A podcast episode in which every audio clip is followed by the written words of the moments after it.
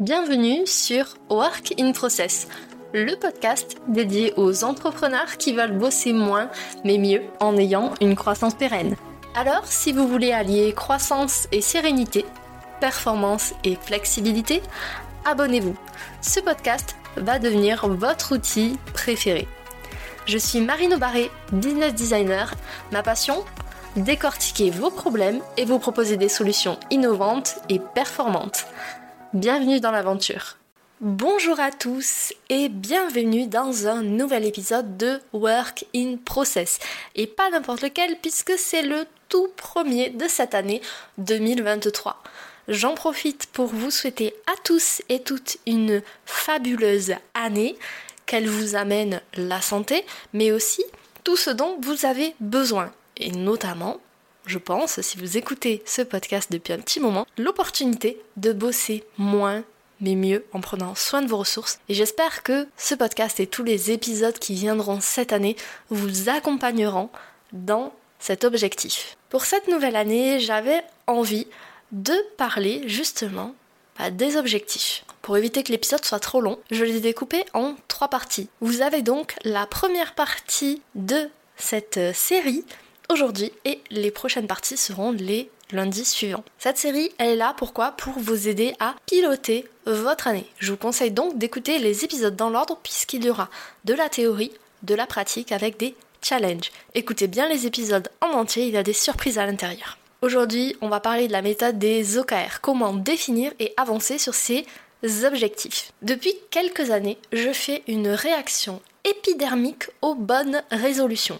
Pour moi, c'est un concept qui est lancé en l'air et qui crée beaucoup de culpabilité et de frustration. À la place, plutôt que de choisir des bonnes résolutions, je préfère poser une intention, un mot-clé qui va donner le ton de mon année. Et sur le plan matériel, je veux que mon intention elle prenne corps. C'est pour ça que il y a deux ans, j'ai adopté la méthode des OKR pour avancer sur mes objectifs.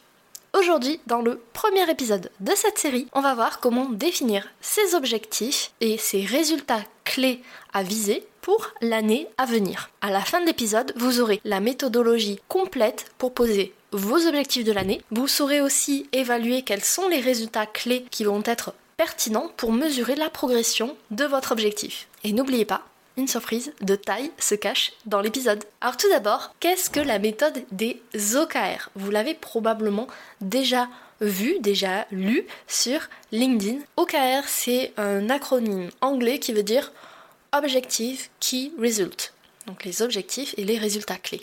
C'est une méthodologie qui vise à établir des objectifs pour aider les équipes, ou même si vous bossez en solo, ça marche aussi, à se donner des ambitions qui vont être à la fois mesurables et atteignables. Ça a été mis au point par John Doerr et c'est une méthode qui combine à la fois le côté objectif que vous voulez atteindre et les résultats clés que vous allez utiliser pour mesurer votre progression. Du coup, les objectifs sont associés à des activités quotidiennes concrètes. Comment on formule un OKR Tout simplement, vous pouvez dire je vais avec votre objectif et ça va être mesuré par votre résultat clé. Quels sont les critères de succès des OKR? Je vais vous confier mes secrets, mes éléments qui me permettent de définir si mes OKR sont bien définis ou non. La première chose, je travaille sur des cycles courts. Donc bien évidemment, j'ai des objectifs à long terme, à moyen terme et à court terme. Mais pour les OKR, vu qu'on veut du concret, de l'activable, de l'actionnable, on vise plutôt des cycles courts. Deuxième bonne pratique, c'est que je me limite en nombre d'OKR. Ça sert à rien d'avoir 50 objectifs si par exemple vous bossez comme moi toute seule. Le mieux, c'est de définir un, deux OKR professionnels et généralement j'en définis un aussi pour ma vie perso pour ne pas oublier qu'il n'y a pas que le travail dans la vie. Troisième bonne pratique, c'est que l'OKR, c'est quelque chose qui est public, qui est consultable par tous dans votre entreprise. Donc si vous bossez en équipe, c'est important de communiquer sur les objectifs et les résultats clés qui sont attendus. Et quatrième bonne pratique, très très important, ne rattachez pas vos OKR à l'évaluation de votre performance ou de la performance des personnes qui bossent avec vous. C'est deux choses totalement différentes. Maintenant qu'on a vu la partie théorique, on va voir comment poser ces objectifs. Donc le premier aspect pratique de cet épisode. L'objectif, c'est un but qui va être à atteindre. Par exemple, augmenter la notoriété d'une marque. L'avantage d'utiliser la méthode des OKR, c'est que c'est une méthode qui est très souple. Du coup, vous allez pouvoir définir et formuler vos objectifs et même vos résultats clés de différentes façons. Comme pour tout objectif, les OKR ils doivent être mesurables et vérifiables. Moi, j'utilise personnellement la méthode SMART. Donc c'est encore un acronyme qui veut dire qu'un objectif doit être spécifique, mesurable, avec les résultats clés, atteignable, réaliste et temporellement défini. Alors, la différence entre atteignable et réaliste, atteignable c'est que on est conscient qu'on va pouvoir l'atteindre et réaliste c'est qu'on sait qu'on a toutes les ressources à disposition pour pouvoir atteindre cet objectif. Ma recommandation quand vous allez poser vos objectifs de l'année, c'est au moins vous en avez, au plus vous serez focus, puisque vos ressources seront concentrées sur un plus petit nombre. Donc, gardez vos objectifs mesurables, vérifiables et atteignables, mais surtout, faites en sorte d'en avoir le moins possible. Au moins vous en aurez, au plus vous aurez de chances de les atteindre rapidement. Ce qui est important quand vous allez poser vos objectifs, et ça ça va dépendre de la structure aussi de votre business, c'est de les définir à l'échelle bien sûr de votre entreprise, mais aussi à l'échelle des différents pôles de votre business et de vos équipes si vous avez des équipes. Par exemple, vous voulez devenir top of mind sur votre domaine. Ça, ça va être votre, votre objectif au niveau de l'entreprise. Mais du coup, si vous avez un pôle marketing, votre équipe marketing pourrait avoir comme OKR de créer une émission euh, de vidéo ou radio avec des témoignages clients pour mettre en valeur la qualité de votre produit ou de votre service. Le fait de segmenter l'OKR général en pôle d'activité, ça va rendre les choses vraiment plus concrètes. Deuxième aspect pratique de cet épisode, c'est quels sont les résultats clés qu'il faut définir pour être sûr que je vais atteindre mes objectifs. Donc un résultat clé, c'est votre indicateur de mesure. Ça va être la métrique de progression vers votre objectif.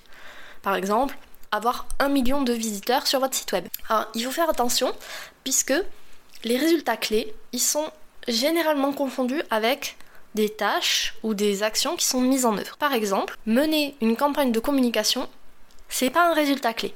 Par contre, obtenir un taux de notoriété à 30%, ça c'est un résultat clé. Deuxième exemple, lancer un nouveau produit, c'est un moyen ou une action à mettre en œuvre. Atteindre une part de marché de 15% avec ce nouveau produit, ça c'est un résultat clé.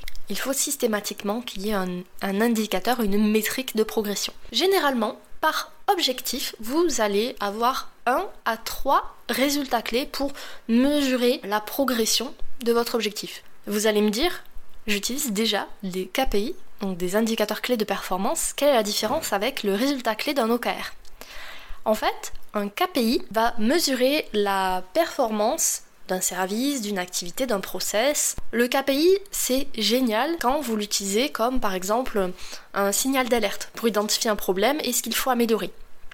Donc ça permet, on va dire, de piloter votre activité ou votre process ou votre service à travers un tableau de bord. Un résultat clé, par contre, il fixe une valeur à atteindre pour bah, participer à la réussite d'un objectif. Et un KPI peut être un OKR, mais c'est rarement l'inverse. Quels sont les critères de succès des résultats clés? Comment on sait quand on a bien défini ces résultats clés?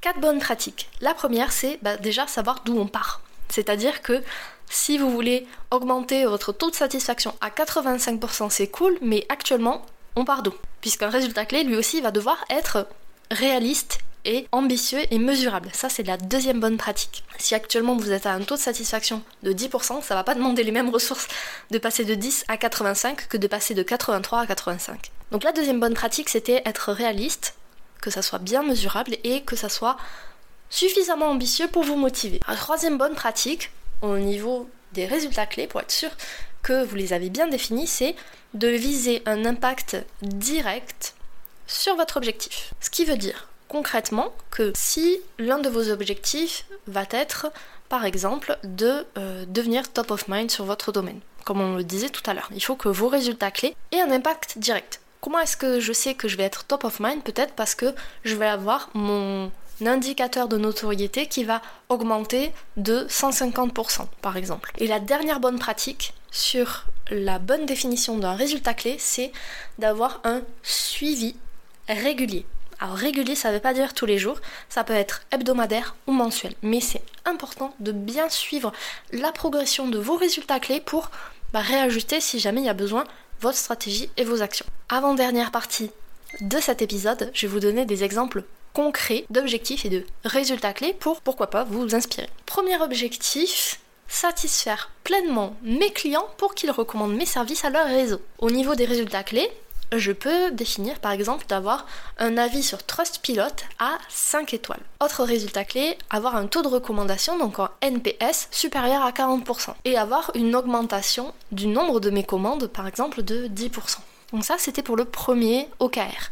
Deuxième OKR, Imaginons que je veuille augmenter la notoriété de ma marque. Là, comme résultat clé, je pourrais avoir augmenté mon nombre de followers, donc d'abonnés sur les réseaux sociaux de 25%. Autre résultat clé, avoir 1000 visiteurs de plus par semaine sur mon site web. Et dernier OKR, un petit peu plus perso cette fois-ci, c'est passer des bons moments avec ma famille.